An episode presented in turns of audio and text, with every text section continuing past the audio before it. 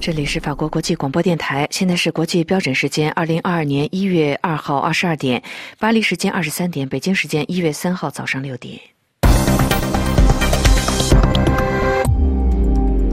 首先播送新闻提要。以色列总理宣布为六十岁以上人群及医护人员接种第四剂疫苗。法国、英格兰收紧口罩令，美国两千多航班取消。统计显示，欧洲地区累计确诊突破一亿例。香港独立媒体众新闻宣告停运。德国称反对欧盟将核电天然气纳入绿色投资项目计划。印尼禁止煤炭出口或将影响中国进货。宁波两天十例本土确诊，暂停飞北京、深圳航班。德国西门子总裁警告外长不要对抗中国。法国政府称将移走巴黎凯旋门悬挂的大型欧盟旗帜。梅西返疆度假确诊，恐将缺席法甲赛事。听众朋友，早上好，我是安娜。下面要为您播送这次新闻节目的详细内容。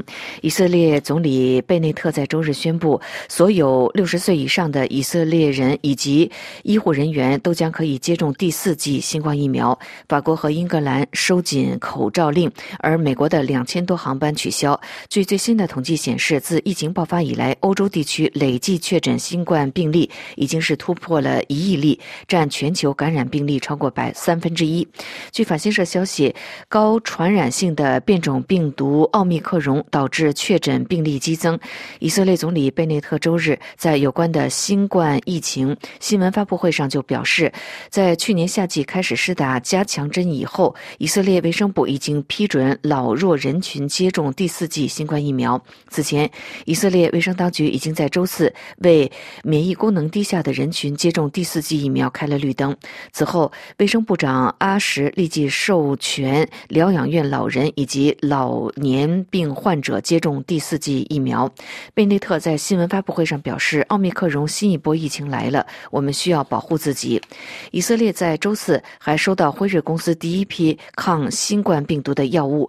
以色列自十一月底出现第一例奥密克戎变种病毒以来，确诊病例不断的攀升，但是到目前为止，大规模确诊还没有导致住院人数显著增加。当局在周日。通报过去二十四小时之内新增确诊四千两百零六例，比一周前增加了百分之一百九十五，病例激增可能导致。医疗系统压力增大，面对特在周日警告，我们预计将很快会达到日增确诊五万例的水平。他再次呼吁尚未接种疫苗的成年人以及儿童接种疫苗。另外，法国在连续四天新增确诊超过二十万例之后，周一起巴黎等各大城市将收紧口罩令，而六岁以上在公共场合必须戴口罩。法新社报道，法国总理卡斯泰在周一将召集内阁会议，讨论应对奥密克戎变。种病毒传播的策略，而英国则是要求英格兰地区的中学生在课堂上戴口罩，以减缓变种病毒的传播。受疫情和恶劣天气的影响，美国在周末有超过两千六百的航班遭到取消。另据法新社最新统计，欧洲累计确诊突破一亿人，占全球超过三分之一的人口。而法新社在周日发出的统计就显示，自疫情爆发以来，欧洲地区累计确诊新冠病毒病例突破一亿例。欧洲最近几个月以来再度成为疫情的重灾区，奥密克戎变种病毒导致的感染激增。法新社根据官方数据统计显示，从大西洋岸到阿塞拜疆和俄罗斯境内，包括五十二个国家和领地的欧洲地区，过去两年累计是一亿七万四千七百五十三人感染新冠病毒。自新冠疫情二零一九年底在中国武汉境内爆发以来，全球累计通报确诊两亿八千八百二十七万九千八百零三例，欧洲地区就占了其中的三分之。一，而欧洲确诊病例当中，仅是过去七天就通报超过四百九十万例。五十二个国家和地区当中，有十七个改写先前单周确诊的最高纪录。仅在法国，过去一周就新增超过一百万例的确诊，相当于自疫情爆发以来累计通报确诊的百分之十。而每十万居民确诊人数全球最高的国家，全都是在欧洲。疫情最严重的丹麦，每十万人有两千零四。四十五人确诊，其次是塞浦路斯以及爱尔兰。但是欧洲地区染疫相关死亡人数正在下降。欧洲地区有百分之六十五的人已经部分的接种了疫苗，百分之六十一已经完整接种疫苗。香港可谓是全球媒体最发达的城市之一。如今自由荣景不在，继《苹果日报》被批关闭，而立场新闻三日前遭警察突击搜查，并且拘捕六人以后被迫关闭之后，新年伊始，独立媒体众新闻则是宣告停运。身在风眼，必须确保船上人的平安。详细情况，请听安德烈的介绍。众新闻有一批香港知名报人创立于二零一七年，其中四名创始人曾为香港记者协会主席。众新闻奋行独立，希望凝聚公众，希望扩大言论光谱，遂成香港最受欢迎的网络媒体之一。网络订户超过八十万，团队也由最初的十人扩大到数十人。星期日当地时间下午，众新闻宣布将于二零二二年一月四日起停止营用，网站不再更新，一段时间后将会关闭。众新闻团队在告别词中回顾2017年网媒成立经过，是因为对本港新闻自由状况深感忧虑，希望众新闻可以继承专业新闻精神，回归新闻初心。希望我们的一小步可以鼓励业界行一小步，个人的一小步可以形成保护新闻自由的一大步。但是如今社会巨变，传媒生存环境恶化，我们一直热爱这片土地，但无奈。当下我们面对的不单是风吹雨打，而是龙卷风吹袭、巨浪滔天。身在风眼，我们这只小船在风高浪急的当下，情况严峻。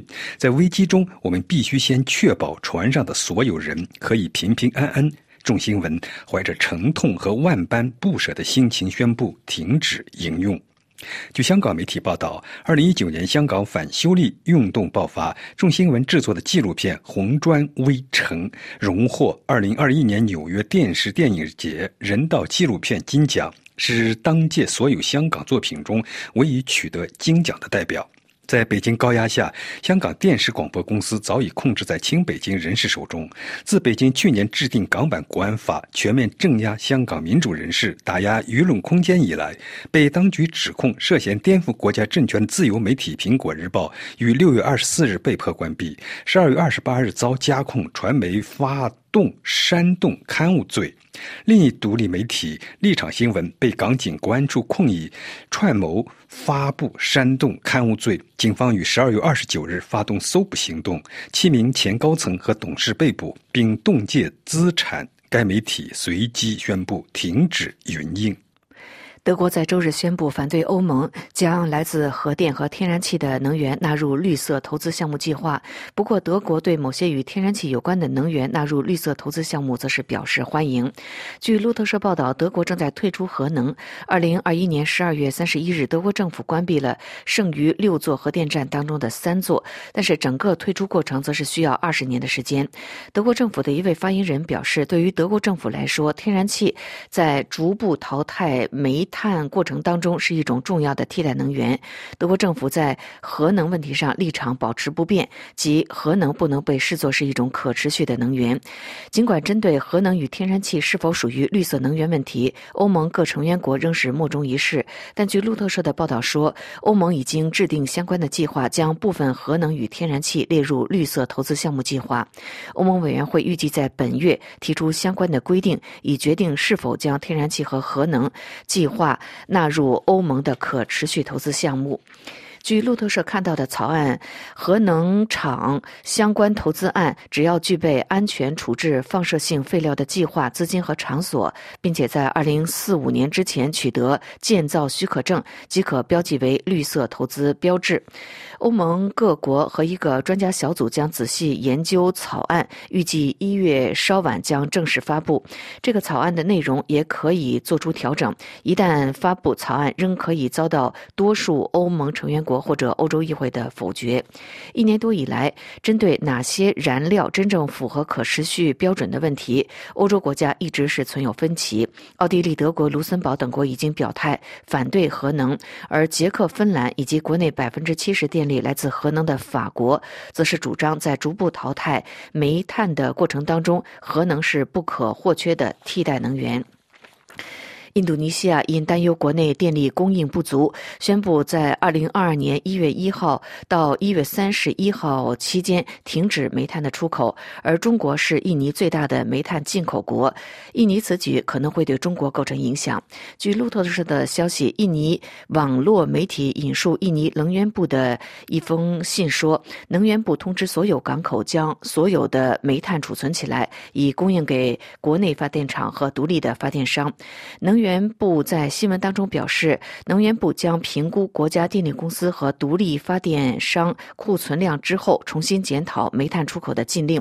信中还提到说，现在家庭用电煤炭供应非常紧缺，电力供应不足可能会影响到。一千万户家庭和工业用电，如果不采取战略行动，印尼国内可能会出现大面积的停电。据悉，印尼在发电领域有一项所谓“国内市场义务”的政策。对于印尼的出口禁令，印尼煤炭行业颇有怨言，认为这可能会引发煤炭企业和国际买家之间的商业纠纷。印尼是全球最大的动力煤出口国，二零二零年出口量达到了大约四亿。亿吨。数据显示，印尼是中国最大的煤炭进口国。海关总署的数据则是显示，二零二一年一月到十一月共计进口煤炭二点九亿吨，印尼对华供应的是一点七八亿吨，占比大约是百分之六十一。德国的西门子总裁警告德国外长不要对抗中国。详细情况，请听丹兰发自柏林的报道。据德国商报报道。德国西门子集团总裁布希警告外长贝尔伯克不要对中国采取对抗性外交政策，并呼吁相互尊重。如果欧盟对中国强迫劳动产品实行进口禁令，这将危及部分能源转型。布希在周五的《南德意志报》上表示。中国理所当然是个非常自信的国家。二十年来，他让十亿人摆脱了贫困，并建立了名副其实的中产阶级。由于中国的人权问题，外交部长贝尔伯克要求对北京政权采取更强硬的立场。他呼吁欧盟对使用强迫劳动生产的产品实施进口禁令。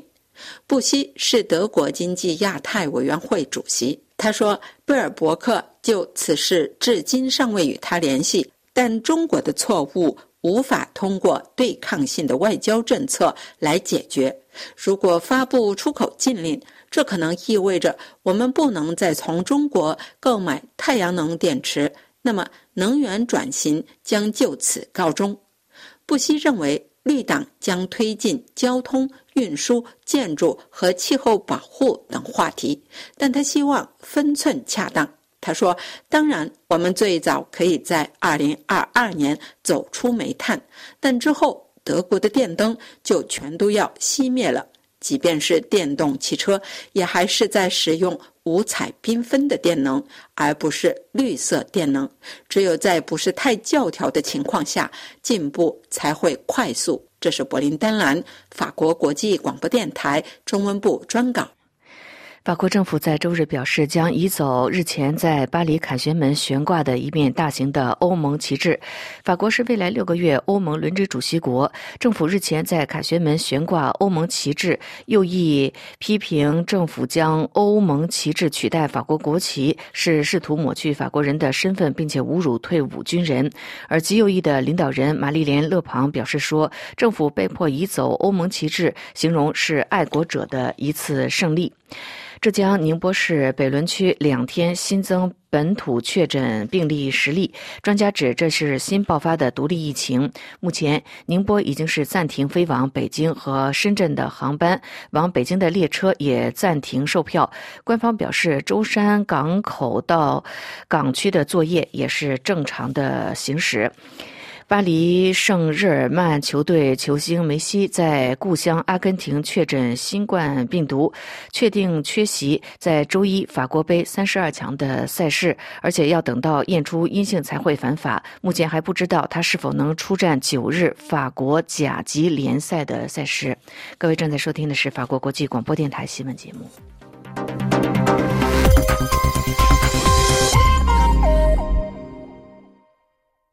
听众朋友，接下来请听由安德烈主持的要闻分析。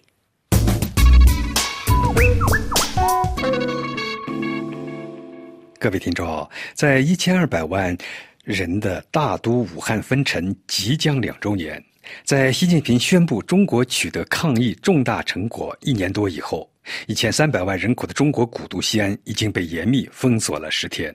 在全世界把一座大城封锁的鬼哭狼嚎，为找一个土豆、一根萝卜磕头的，为买一个馒头充饥挨打的，恐怕只有习近平治下才有这样的盛世惨象了。许多观察人士不理解为何如此严苛。陕西省首府西安去年十二月二十三日因为本土病例增加，宣布封城，以至今日。每日新增百多例，根据官方数字，至元月一日增至一千五百七十三例。病例增加固然不可掉以轻心，但真用得着把一座千万人大城封锁死吗？而且根据中国官方的报告，其中大多为轻症，那又为什么要采取如此严苛的管制？西安市政府从二十三日午夜十二时起启动封城，已进入第十一天，其中物资配送一直都是大问题。不少当地人爆料，当地菜价飙涨，买不到菜，几乎断粮。一些从外地到西安工作的人，租屋者没有管道采购食物，在晚一路上怨声载道，租客都快饿死了，政府也不管，不给送食物，也不提供购买渠道，饥荒已经七天，买不到一根菜了。博主西安直播分享一段影片，透露政府是如何给西安各家各户送物资，竟然是防疫人员一代代接力送菜，引来中国网友抨击：这不是浪费人力吗？有种东西叫做轮子，硬是把一个五 G 时代过成了古代。还有一个视频显示，一名身穿白衣的少年要经过某个出入口，被几名防疫人员拉到一边痛打。自由亚洲援引当地媒体报道。原来这名少年饿着肚子出去买馒头，但却遭到防疫人员拳打脚踢。网上还疯传西安开始强制扑杀遭隔离居民家的宠物。一位网友说：“我朋友所在的那个宠物群已经哭倒一片，但是无能为力。”网友吴文行发出一段强制隔离视频，他写道：“西安两个城中村的人全部集中隔离，卖不出去的房子成为安置点。”所谓集中安置，就是变相拘留，没自由了，有病都不一定管。蒙柴家的大豆豆证实了同样的情景。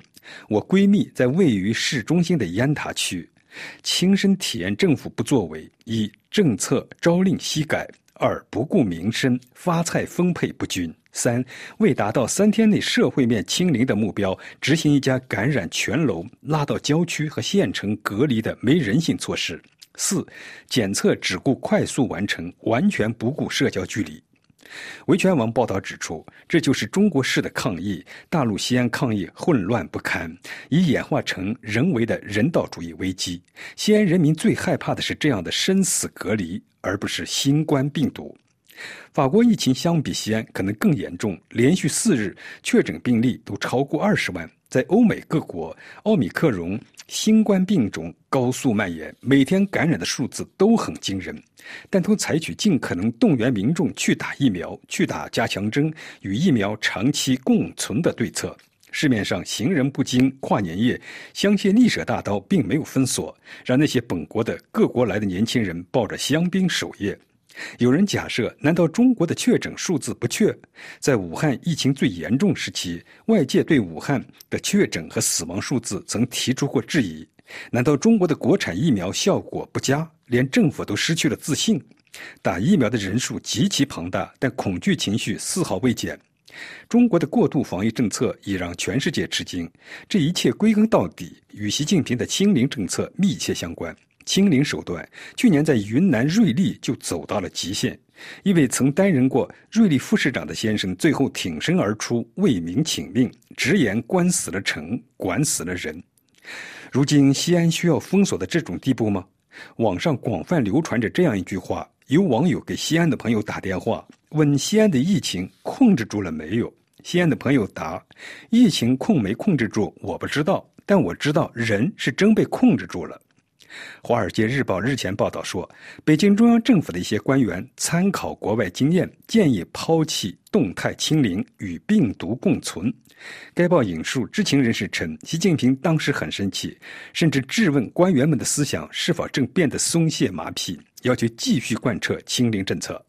清零不惜一切清零，官员们明知无法清零，还要高呼清零，因为习近平要求清零，清零成了他们保住乌纱帽的必要手段。西安人遭煎熬，但是前中央党校教授蔡霞怒斥中国国家主席习近平在发表新年贺词时只字未提西安。他批评说：“人民在他那里就是嘴皮子上抹蜜糖而已。”各位听众，以上您听到的是安德烈主持的要闻分析，感谢 Matthew 的技术合作，谢谢您的收听。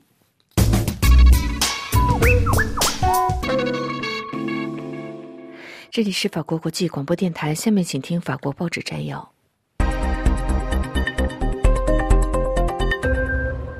各位听众，法国各大报纸周日关注焦点新闻有：已经连续四天，法国每日感染新冠病毒的人超过二十万的高纪录。各报报道，下周一法国学校开学，六岁以上的儿童需要佩戴口罩。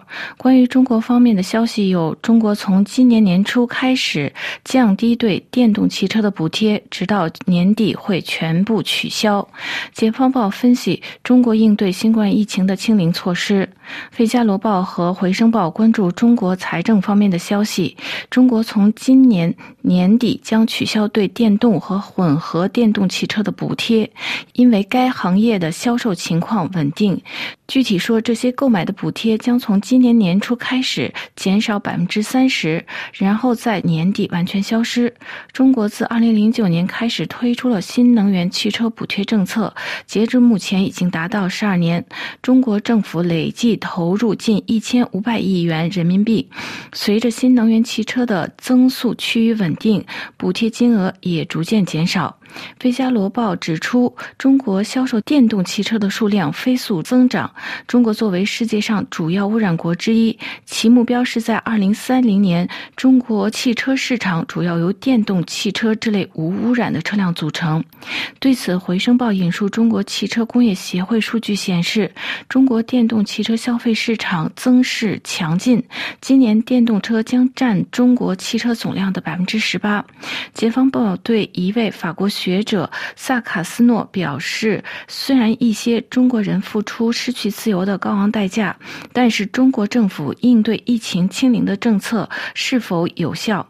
该报分析指出，大家可以批评法国和欧盟应对新冠疫情这个公共卫生危机措施不够完善，但是需要进一步阐述的是，中国这个威权政府在二零一九年十二月关押八位吹哨的中国医生，就是在二零二二。零年一月二十日，新冠病人已经拥挤在武汉医院之际，当地政府组织四十万人的聚餐活动。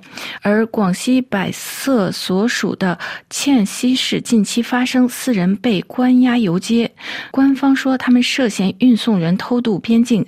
当地报纸宣布要进一步提高广大群众反走私、自觉遵守疫情的防控意识。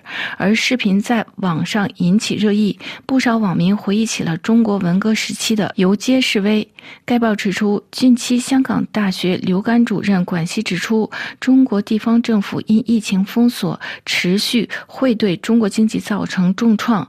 而近期有一千三百万居民在西安被封城，对当地居民的生活造成了诸多不便。各报关注连续四天法国每天超过二十万人的感染新冠病毒。费加罗报分析，法国政府对是否强制接种疫苗犹豫不决。该报写道，法国开始接种疫苗一年后，政府通过禁令、限制出行和健康证等措施，行政部门正试图让顽固抗拒接种疫苗的人进行接种。但是政府目前不准备进行强制接种措施，而政府要通过接种疫苗通行证法律，让大家都接种。分析指出，强迫接种疫苗与法国自由理念相左，而且法国总统关注民众是否愿意接受的民意走向，有其政治考量，因此不愿进行强加。回声报报道，由于近期新冠变异感染人数飙升，法国政府规定在一些公共场合，如乘坐公交或者在体育场，六岁以上的儿童都需要佩戴口罩。而且，法国下周一将按时开学，学校应该对疫情措施级别提高。解放报写道，周六政府发出政令，要求一直到一月二十三日。六岁以上的儿童在飞机场、火车站和公交上，以及学校、餐厅等公共场所都需要佩戴口罩。各位听众，今天的报纸摘要节目由罗拉编辑播报，感谢各位的收听，也感谢法广技术人员发配斯合作。我们在下次节目中再会。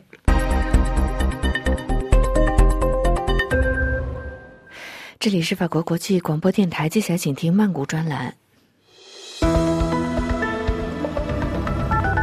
听众朋友，亚洲太平洋地区十五个成员国组成的区域全面经济伙伴关系协定已于一月一号正式生效，即将展开二零二二年全球最重要的经贸整合行动。研究意见认为，这个覆盖二十二亿人口的经济体，未来不仅将为世界经济增长注入新的活力，更会对全球地缘政治产生重要的影响。泰国媒体报道，今年一月一号。区域全面经济伙伴关系协定在提交资料齐备并且达到生效门槛的十个成员国之间率先实施，分别包括老挝、越南、泰国、文莱、柬埔寨、中国、日本、新加坡、纽西兰和澳大利亚。这意味着各成员国之间未来在跨国服务、旅游和贸易等方面加强合作，尤其在自贸过程中引入了数字化系统，提高了清关效率。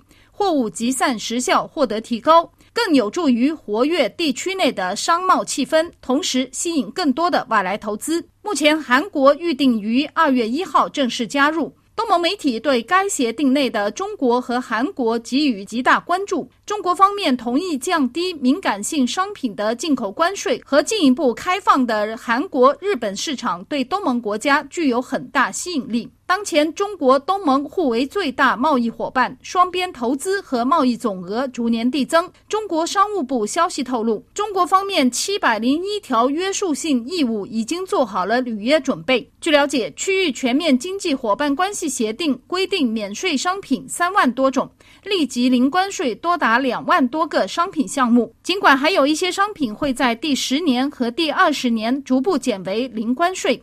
有些项目不会减税，但就大部分出口商而言，无疑获得了巨大的免税优惠。泰国开泰银行研究中心披露分析报告指出，区域全面经济伙伴关系协定经历了近十年谈判后宣布实施，其开放性市场具有吸引力。尤其针对一些其他自由贸易协定中从未降低过关税的商品而言，将对各成员国的优势产品提供更多的市场机会，并且获得互惠。区域全面经济伙伴关系协定将中国、日本、韩国和纽西兰等从未签署过自贸协定的国家联合起来，首次签署了联合自由贸易协定。譬如，东盟十国与另外五个合作伙伴国之间自2010年开展自贸，并且降低了大部分商品的关税。但根据 RCEP 的相关规定。同类商品的进口关税将自二零二二年一月一号起即刻降为百分之零。除了经贸利益之外，关键是区域整合效应，即把十五个国家联合起来的原产地规则，未来将成为 RCEP 统一地区生产链，并且进一步发挥产业互补的优势。跟之前的东盟自由贸易协定相比，RCEP 成员国的投资者将能更为便捷地从高端技术开发成员国引进生产材料，从而形成一个结合上游原材料、中下游生产链乃至庞大消费市场的经济体。此外，RCEP 目前还有潜力成为全球关键技术产品的制造商和出口商，譬如平板电脑。智能手机和电脑，二零二二年这些产品分别占世界出口比例的百分之七十四、百分之七十和百分之三十五。无可否认，区域全面经济伙伴关系协定现在是世界上最大的多边贸易协定，其规模超过目前拥有十二个成员国的跨太平洋伙伴关系全面进步协定，而且始终坚持对地区大国印度保持欢迎态度。未来有望使亚洲成为全球最具吸引力的投资地点之一。尽管此后成员国之间关于吸引外来投资的竞争将会更加激烈，但根据多个金融机构预估。区域全面经济伙伴关系协定所产生的经济效能，已经成为东盟后疫情时代经济复苏的希望所在。美国针对印度洋太平洋地区宣布了将在本年度推出印太新经济框架，目前地区反应平淡。泰国媒体分析指出，虽说近年来中国加强南海战略部署，导致跟一些东盟国家之间的矛盾也有所增加，但中国与东盟在重视经济发展上表现出前所未有的一致立场。尽管部分南海国家跟中国存在领土争议，他们对美国的援助也表示欢迎，但总体来说。美国在推动东南亚地区低收入国家的经济发展方面明显落后于中国。举例，老挝、印尼、新加坡和越南从中国获得用于开发和完善基础设施系统的资金。再以越南为例，越南在南海跟中国存在明显的领土冲突。但越南仍然需要中国游客和投资者来提振国家经济。菲律宾同样跟中国存在南海领土纠纷，但菲律宾总统在譬如台湾问题等关键议题上的表态明显支持中国。即便在菲律宾向国际法庭提告南海所有权宣告胜诉之后，中国仍然继续增加在东南亚地区的投资。另有媒体分析认为。中国跟东盟建立全面战略伙伴关系，有助于改善或减少关于南海领土争端的冲突。在二零二一年十月底中国东盟峰会上，中国和东盟表达了继续加强彼此间合作的立场。截至二零一九年。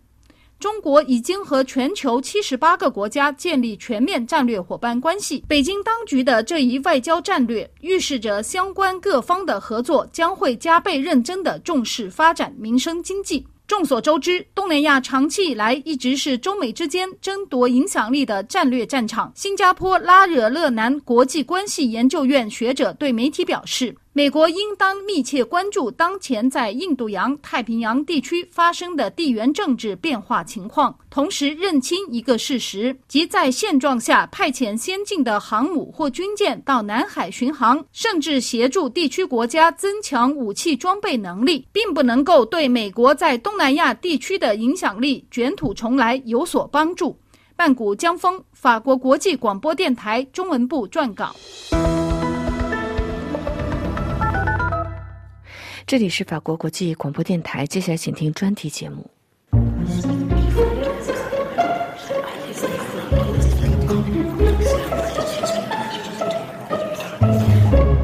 各位听众，大家好。二零二一年最后一天，墙内社交平台关注的是正在经历严酷封城磨难的西安。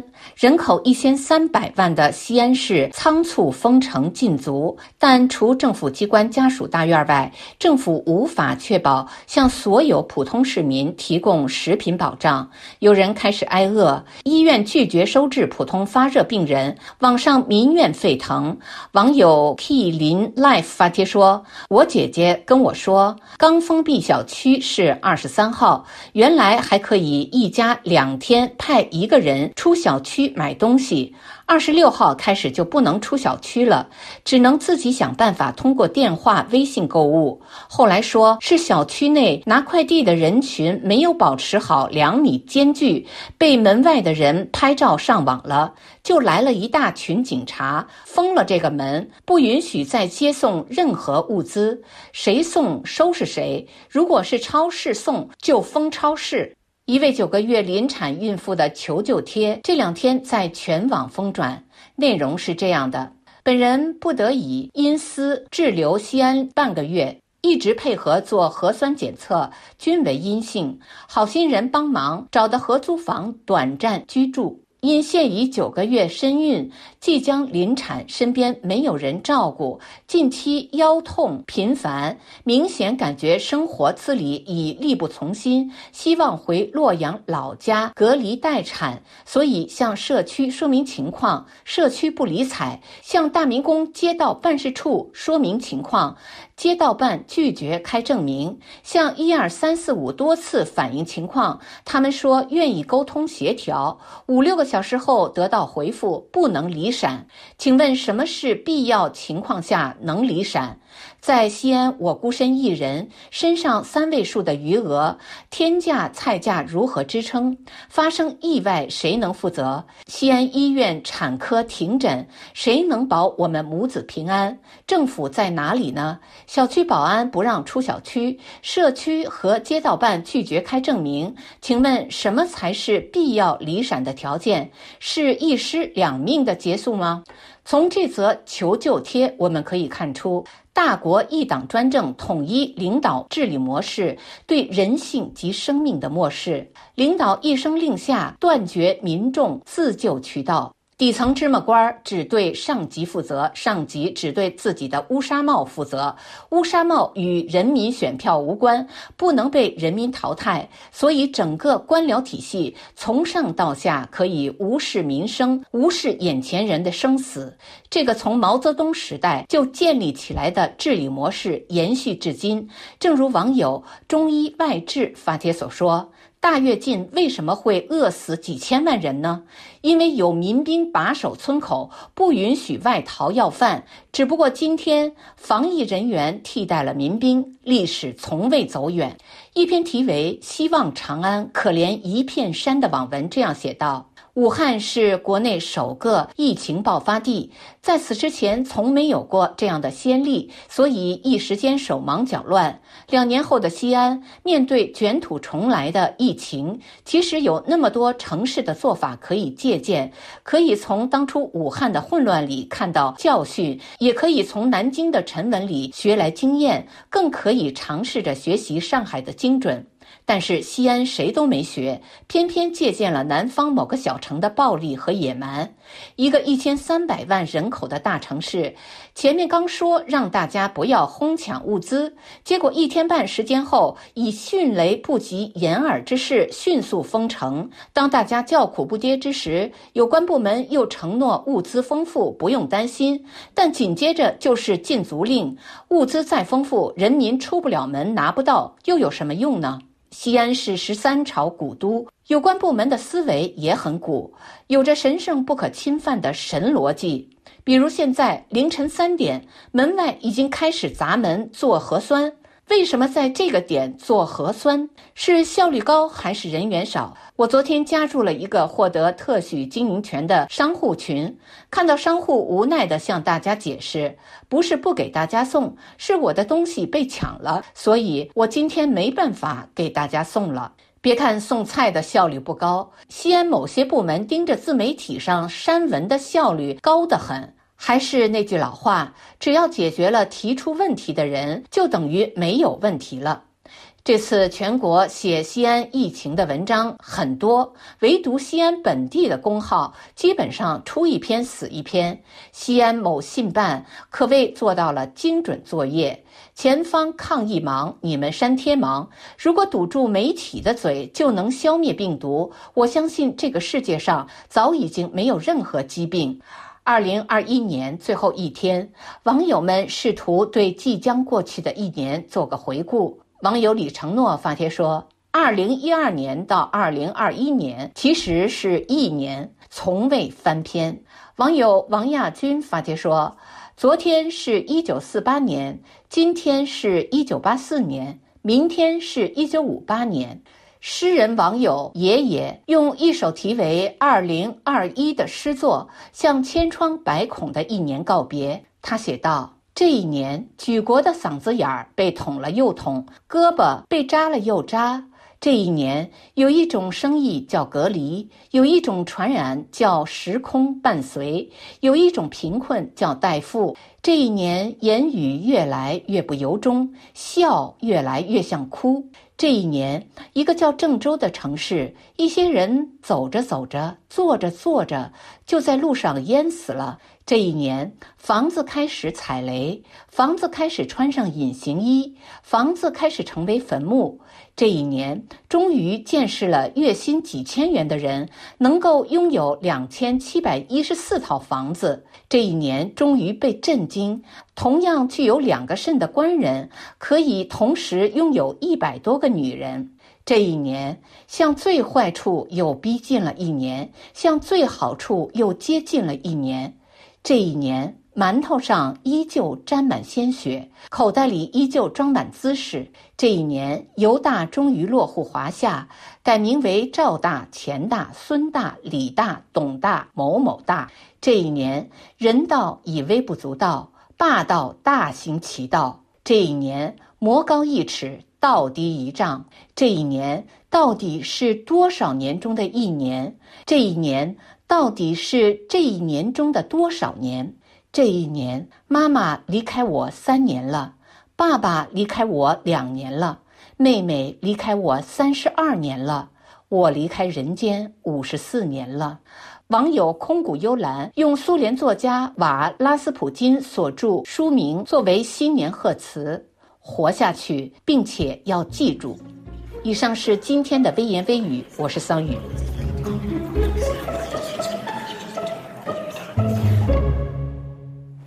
这里是法国国际广播电台，听众朋友，在明天的专题节目时间要为您安排播出《今日经济》，欢迎收听。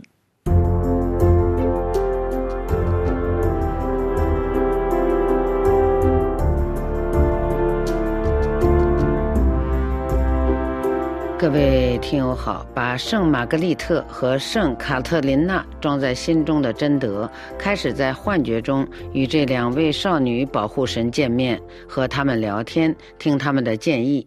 一天，贞德听到两位圣女对他说：“主的女儿，你应该离开村子，去法兰西。”在今天的欧洲思想文化长廊节目时间，旅法中国学者赵月胜介绍精神自由的残杀者宗教裁判所第五节火刑架上的圣女贞德之二走向法兰西。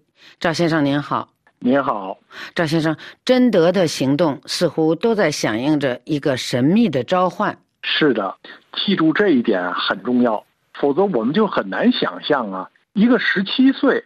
也没受过什么教育的这么一个女孩子，她怎么能够创造出军事上的奇迹呢？上次我们说到啊，这个贞德呀，她仿佛是圣灵附体。那么，她所视为自己榜样的圣女是个什么人呢？今天呢，我就来给听友们介绍一下。咱们呢，选圣卡特琳娜为例，她的事迹呢是记载在。金色传奇 （Golden Legend） 这部书中，这是一部在中世纪啊流传极广的书。据说读它的人呢，比读圣经的人还多。因为呢，这书中是记载着基督教一百多位圣徒的生平，这些人的行为，它形象化的表彰了基督徒的理想，提供了应当效法的榜样。这些人的事迹呢？被写成通俗易懂的故事，而且按照基督教一年的节期排列，他们的名字往往被选作新生儿的名字，由此可见它的影响可谓深入人心。比如说，卡特琳娜·嘎佩呢，这个名字呢，它就是法国女孩最常用的名字之一，它以稍微变化的拼法和不同的发音呢。存在于英法西意德俄各种欧洲主要文字中。你打开日历，你就能找到十一月二十五号这天就是卡特琳娜日，这就是欧洲基督教的圣徒崇拜传统。同时，这些圣徒的事迹呢，也是欧洲艺术，包括绘画、雕塑、戏剧等等常用的主题。这我们就明白了，为什么在教堂里常常挂着圣徒事迹的绘画作品。对的，你比如说像佛罗伦萨的阿尔贝提教堂内呢，它就有讲述卡特琳娜生平事迹的长篇的壁画，它是斯皮内罗。阿雷蒂诺所作，他是乔托风格的重要继承者。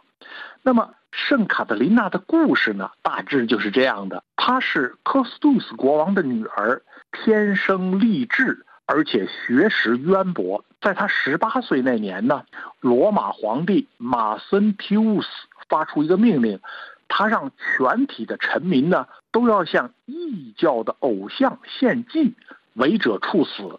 卡特琳娜呢？便去面见皇帝，对他说：“你的显赫地位和我的理智都告诉我，我是应该遵从你的。但是，只有在你认识宇宙的创造者，并且放弃异教偶像崇拜时，我才会真正的尊重你。”他呢，就给皇帝宣讲啊，基督教的基本教义，要求皇帝呢去崇拜那个。万神之神，万主之主，也就是基督教的上帝，而且呢，他给皇帝去讲解呀道成肉身的道理。那皇帝呢无法跟他辩驳，于是呢，他就招来了全国的饱学之士，据说有五十位之多，来和卡特琳娜辩论。结果呢，这些饱学之士竟然都被卡特琳娜说服了，一个个的去信仰了耶稣基督。随后呢？皇帝又要让卡特琳娜去住到皇宫中，说可以给她皇后般的地位。但是卡特琳娜告诉他说，自己早已在精神上做了基督的新娘。他对皇帝说：“你存此念已属邪恶，我已将自己嫁与基督，他才是我的荣耀、爱情和喜乐。”皇帝大怒，就把他投入了黑牢。谁知皇后本人呢，也被卡特琳娜感动，信奉了基督教。于是皇帝一怒之下杀死了皇后，并且是抛尸荒野。他下令用极残酷的车轮刑来处死卡特琳娜。但是在行刑的时候呢，那些车轮上的尖利的刀锋突然变成了碎片。于是他又下令斩首卡特琳娜。行刑的时候呢，突然就有声音自天而降：“来吧，我所爱的新娘，看这天堂之门已为你打开。”而被斩首的卡特琳娜呢，她并没有流血，而是淌出洁白的乳汁。这是在公元三百一十年。二十天之后，天使们呢就把她的尸体移往西奈山，人们在那里修建了一座雄伟的修道院来纪念卡特琳娜。这座修道院至今呢仍然屹立在西奈山上，是基督教的圣地之一。贞德以卡特琳娜为榜样，这很能说明他后来的行为。是这样的，他每天呢，他都想着呀，他是和他心中的榜样在一起，所以他对他的同伴说：“天使常常来到基督徒中间，你们看不见他，我却能看见。”有一天呢，他清清楚楚的，他听到卡特琳娜对他说：“主的女儿，你应该离开村子，去法兰西。”前面呢，咱们说过了，当时法王的属地呢，仅仅在卢瓦河流域。贞德要听从他的主保圣人的话呢，他就要去卢瓦河一带去寻找法国的宫廷。查理七世呢，那个时候呢，他还只是一个王储。那么在贞德的家乡呢，曾经流传着一个预言：一个女人毁灭了法兰西，另一个女人会拯救他。贞德虔诚的心灵中，他就认定啊，他自己就是拯救法兰西的那个女人。这个使命呢，仿佛就是他的宿命。而且呢，他所出生的这个村子啊，是以圣雷米命名的。而圣雷米呢，就是给法国的莫洛温王朝的国王克洛维施徒游圣礼的主教。这些巧合呢，就更给了贞德一种使命感。他又听到天使对他说：“神的女儿，你要将太子领到兰斯，让他在那儿行加冕礼。而兰斯呢，就是圣雷米给克罗维行徒有礼的地方。”贞德带着他的使命，就去找他的叔叔杜朗拉索瓦，请他带自己呢去找沃库勒的领主罗贝尔。贞德打算从他那儿呢借一支人马去拯救法国。他对他叔叔说：“不是有预言说，一个女人毁灭了法兰西，另一个女人要拯救法兰西吗？”大家都说，拯救法兰西的这个女人一定来自洛林，那也就是说，来自贞德的家乡了。我们前面说过啊。查理六世的王后伊莎布，她把女儿是嫁给了英王，因而呢，她剥夺了查理七世的继承权。所以说，她就是毁灭法兰西的那个女人。这个预言呢，明明白白是上帝安排好，让贞德去承担拯救法国的责任。贞德似乎完全被神秘的天命所左右着。是的，不过咱们现在就很难想象这一点。但是在中世纪啊，人们就像咱们今天相信科学一样，相信预言。贞德呢，他就这样充满信心的，他就到了沃库勒。他一进了城堡，就直接走向驻军的首领罗贝尔，开口就说：“我奉主人之命来找您，请您通知太子要谨慎，不要和敌人开战。”随后他接着说：“当下王国不属于他。”太子，但主人愿意太子成为国王，享受王国的用益权。太子将不顾敌人反对，成为国王。我将带领他去行加冕礼。这位军事首领就一下子被这个小姑娘的气势就给惊住了。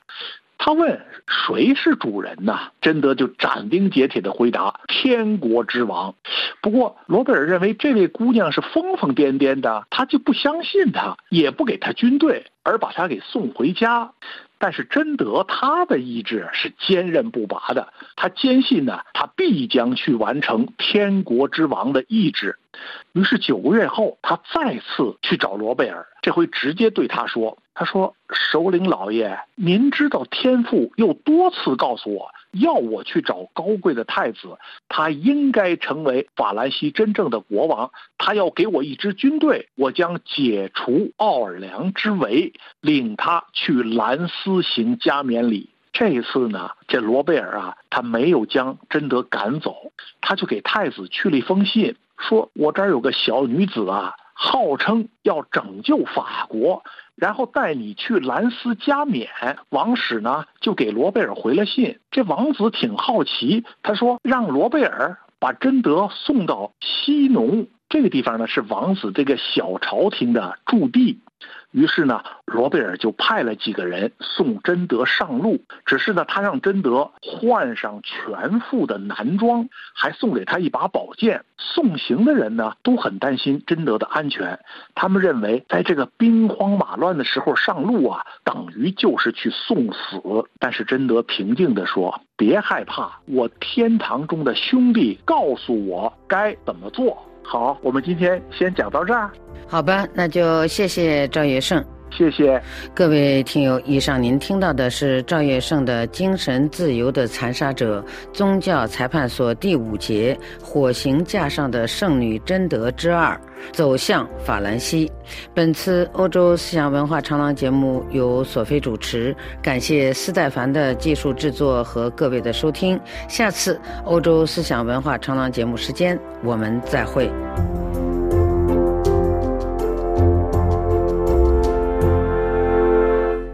这里是法国国际广播电台，听众朋友，在明天的专题节目时间要为您安排播出《国际纵横》和法国文艺欣赏，欢迎收听。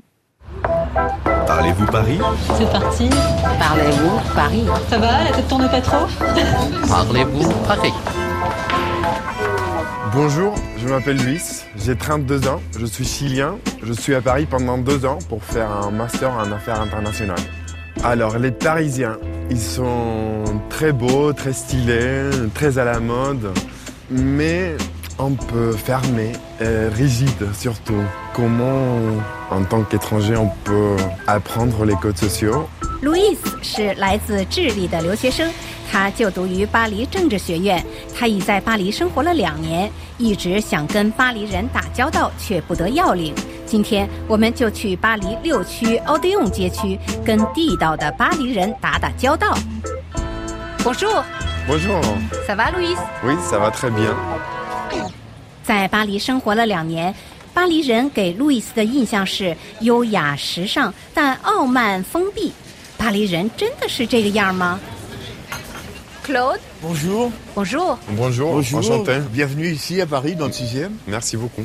这位是 Claude Taho 先生，他是一日巴黎人协会的志愿者。Parisien d'un jour 是个街区民间导游协会。 C'est une association donc parisienne un jour qui est née de, il y a plusieurs années de l'idée que les Parisiens étaient des gens euh, sympathiques, agréables, euh, accueillants, euh, mais que ça se savait pas assez et qu'il y avait beaucoup d'étrangers qui imaginaient que les Parisiens n'étaient pas sympathiques, pas accueillants, etc. Donc cette association a été créée pour recevoir des étrangers ou des provinciaux et leur faire visiter un quartier de Paris. C'était une très bonne idée. Ouais. 协会成员的工作就是向法国本土和外国游客提供导游，带他们走进巴黎人生活的街区，了解他们的真实日常生活。On va prendre un autre café pour Un notre second ami café, ça marche, un verre d'eau, pas d'autre Merci. Comment décrirez-vous les Français Les Français. Les Parisiens. Ah, les Parisiens. D'abord, des Parisiens, il y en a beaucoup qui n'étaient pas Parisiens quand ils étaient jeunes et qui sont venus à Paris. C'est d'ailleurs mon cas. Moi, j'étais nantais. Ok. Je suis venu à Paris pour faire mes études et je suis resté à Paris. Mais à Paris, il y a beaucoup de Parisiens d'origine. Il y a beaucoup de Parisiens qui sont venus de province et qui sont restés à Paris. Et puis, il y a de plus en plus d'étrangers. Claude 说：“其实很多巴黎人并不是出生在巴黎的本地人，他们或来自外省，或来自外国。 C'est moins vrai maintenant, mais autrefois, si vous allez gare Montparnasse, qui est la gare d'où viennent tous les trains qui viennent de Bretagne, par exemple, autour de la gare Montparnasse, il y avait beaucoup de crêperies et il y avait sûrement des habitudes encore provinciales de Bretagne qui étaient autour de la gare Montparnasse. 外省人到巴黎后，往往会寻求与同乡居住在同一个街区，比如蒙巴纳斯区就聚集了很多布列塔尼人。 Si vous voulez, les quartiers qui étaient euh, typiques euh, de certains euh, métiers ou de certaines régions, etc., ont été vidés de leurs habitants traditionnels. Progressivement, les bobos se sont installés à la Bastille. Et si on regarde la façon dont ça a évolué, la boboisation, si je peux dire, est partie de la Bastille et est montée jusque dans le 20e arrondissement. 每个街区又有身份趋同的倾向，比如巴黎的布坡族 Bobo， 就是比小资更前卫的一族人，聚居在东部；而平民阶层 Populaire 聚居在东北部，Traditionnel 传统保守的巴黎人聚居在西部。Vous trouvez que c'est facile ou difficile de faire la connaissance des Parisiens C'est pas facile, c'est pas facile. Vous l'avouez. Mais c'est comme dans beaucoup de grandes villes. Je pense pas que les Parisiens, à ce point de vue-là, soient pires que les autres. Claude 承认巴黎人不是很热情好客，但这似乎是全世界所有大城市居民的共性。 Je pense que vous prendrez plus facilement des contacts dans les quartiers 11e, 12e, Bastille, etc., où il y a une population jeune, euh, contente de rencontrer un étranger. euh, C'est le meilleur moyen de pouvoir euh, faire des connaissances. euh, Ça sera plus facile que dans le 16e arrondissement ou le 7e arrondissement, où euh, il y a peu de gens qui se promènent et les gens sont sans doute euh, plus traditionnels et donc moins ouverts euh, à des rencontres euh, inopinées comme ça de ce Oui, type. c'est vrai. 他认为路易斯肯定能在巴黎东部交到朋友，那里聚居着很多时尚前卫的年轻人。 Et puis, je crois que se promener, euh, rentrer dans les quartiers, et c'est ce que nous essayons de faire avec Parisien d'un jour, c'est de montrer que Paris, euh, c'est pas seulement des grandes avenues et des grands boulevards euh, et des lieux très connus, c'est des petites rues, des artisans, des petits commerçants euh, qui sont tout à fait prêts à, à parler si on s'intéresse à ce qu'ils font. 您必须避开着名的景点或大道，走进街巷，才能接触到巴黎人。再有，您得主动向他们示好，se montrer sympa。 Bon, j'habite aussi dans ce quartier-là et ce serait sympa si vous pouviez me le faire visiter parce que je ne le connais pas trop bien. Ah ben volontiers, euh, on y va On y va. D'accord. 巴黎六区游客和学生都非常多。 Bon, je vais aller régler les cafés. 让我们走进六区的小街小巷 （Petite Rue），接触一下街区的商家 （Commerce de quartier）。 这里是法国国际广播电台，下面重播新闻提要。以色列总理宣布为六十岁以上人群及医护人员接种第四剂疫苗。法国、英格兰收紧口罩令，美国两千多航班取消。统计显示，欧洲地区累计确诊突破一亿例。香港独立媒体众新闻宣告停运。德国称反对欧盟将核电天然气纳入绿色投资项目计划。印尼禁止煤炭出口或将影响中国的进货。宁波两天十例本土确诊，暂停飞北京航班。西本子总裁警告德国外长不要对抗中国。法国政府称将移走巴黎凯旋门悬挂的大型欧盟旗帜。梅西返疆度假确诊，恐将缺席法甲赛事。